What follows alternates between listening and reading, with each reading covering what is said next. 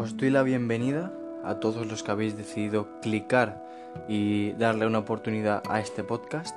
Soy Fernando Cívico y os invito a que os quedéis estos 5-10 minutos porque vamos a tocar un tema bastante importante el cual nos está dando el valor que se merece. Nuestro yo mental. ¿Qué entendemos por nuestro yo mental o cómo podríamos explicarlo? Hoy te doy una solución o un punto de vista diferente al que tienes para que comprendas que nuestro yo mental es más peligroso de lo que tú crees. Comenzamos.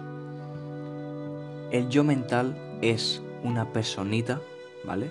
Vamos a hacer referencia a una persona que tienes en tu cabeza que negativamente solo piensa negativo, el 80-90% de, de las veces y cuando surgen problemas siempre piensa negativo, ese es el problema, y que se estimula una juntándose con personas con la misma negatividad que tú o más, o no dándote cuenta de esa persona.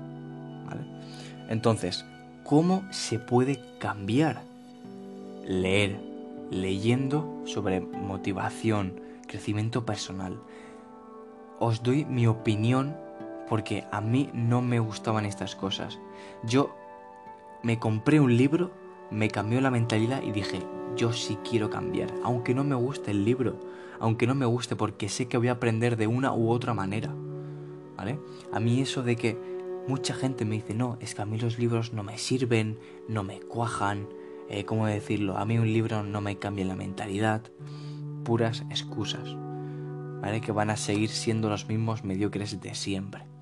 Vale, ahora, teniendo esto en la cabeza, quiero ir atrás a la introducción a mi tráiler, perdón, que cito una frase así. La negatividad y la arrogancia vienen por biológica, ¿vale? Vienen por biológica, o sea, es totalmente natural ser negativo. Eh, hace miles de años era otra época, tú ibas a cazar y te sucedía lo peor casi siempre, entonces por eso el cerebro activa modo supervivencia y tiende siempre a pensar negativo, ¿vale? Es totalmente normal. Bien, lo que muchos no saben es que para quitársela, la negatividad y la arrogancia deberán entrenar cada día cosa muy verídica, ¿vale? Esto es como cualquier cosa, constancia, entrenamiento, sudor, todo, ¿vale?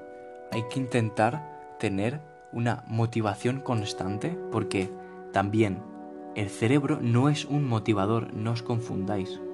El cerebro no te motiva, no es un motivador. Te puede motivar si lo entrenas para ello. Por eso digo que leer es tan importante, porque el gimnasio de la mente son los libros. El gimnasio para la fuerza, los músculos, es pues de pesas, cogiendo pesas y levantando.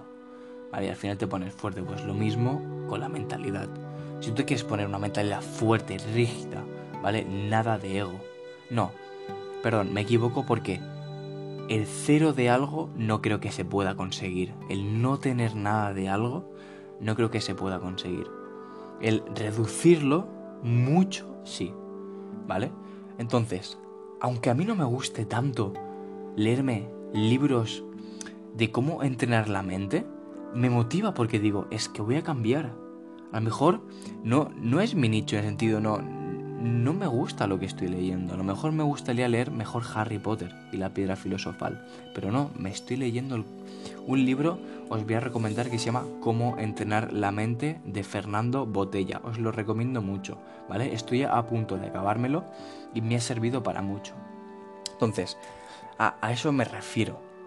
Tenéis que daros cuenta que la personita que tenéis en la cabeza, el yo mental, os está controlando. Te tienes que dar cuenta, te tienes que ver como en tercera persona. Cuando a ti te surja un problema, ¿vale?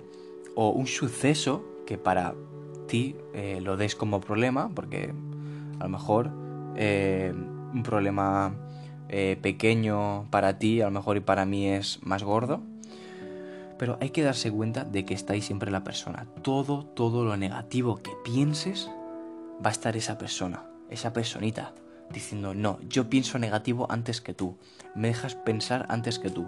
Eso es lo que controlar. Tienes que pensar antes que ella. ¿Vale? Pues hasta aquí el podcast de hoy. Eh, entrenando la mente. Espero que os haya servido, que os haya dado otro punto de vista. Y quiero proseguir con mi siguiente podcast. Os voy a dar el, título que se llamará eh, Las máscaras eh, que nos ponemos cuando hablamos con personas. Va a ser más reducido, pero lo digo así, que tenemos diferentes máscaras puestas cuando hablamos con nuestros padres a lo mejor que con un conocido, con un desconocido o tu mejor amigo. Hablas diferente, ¿vale? Espero que te lo hayas pasado bien, sobre todo que hayas aprendido. Nos vemos en el siguiente podcast.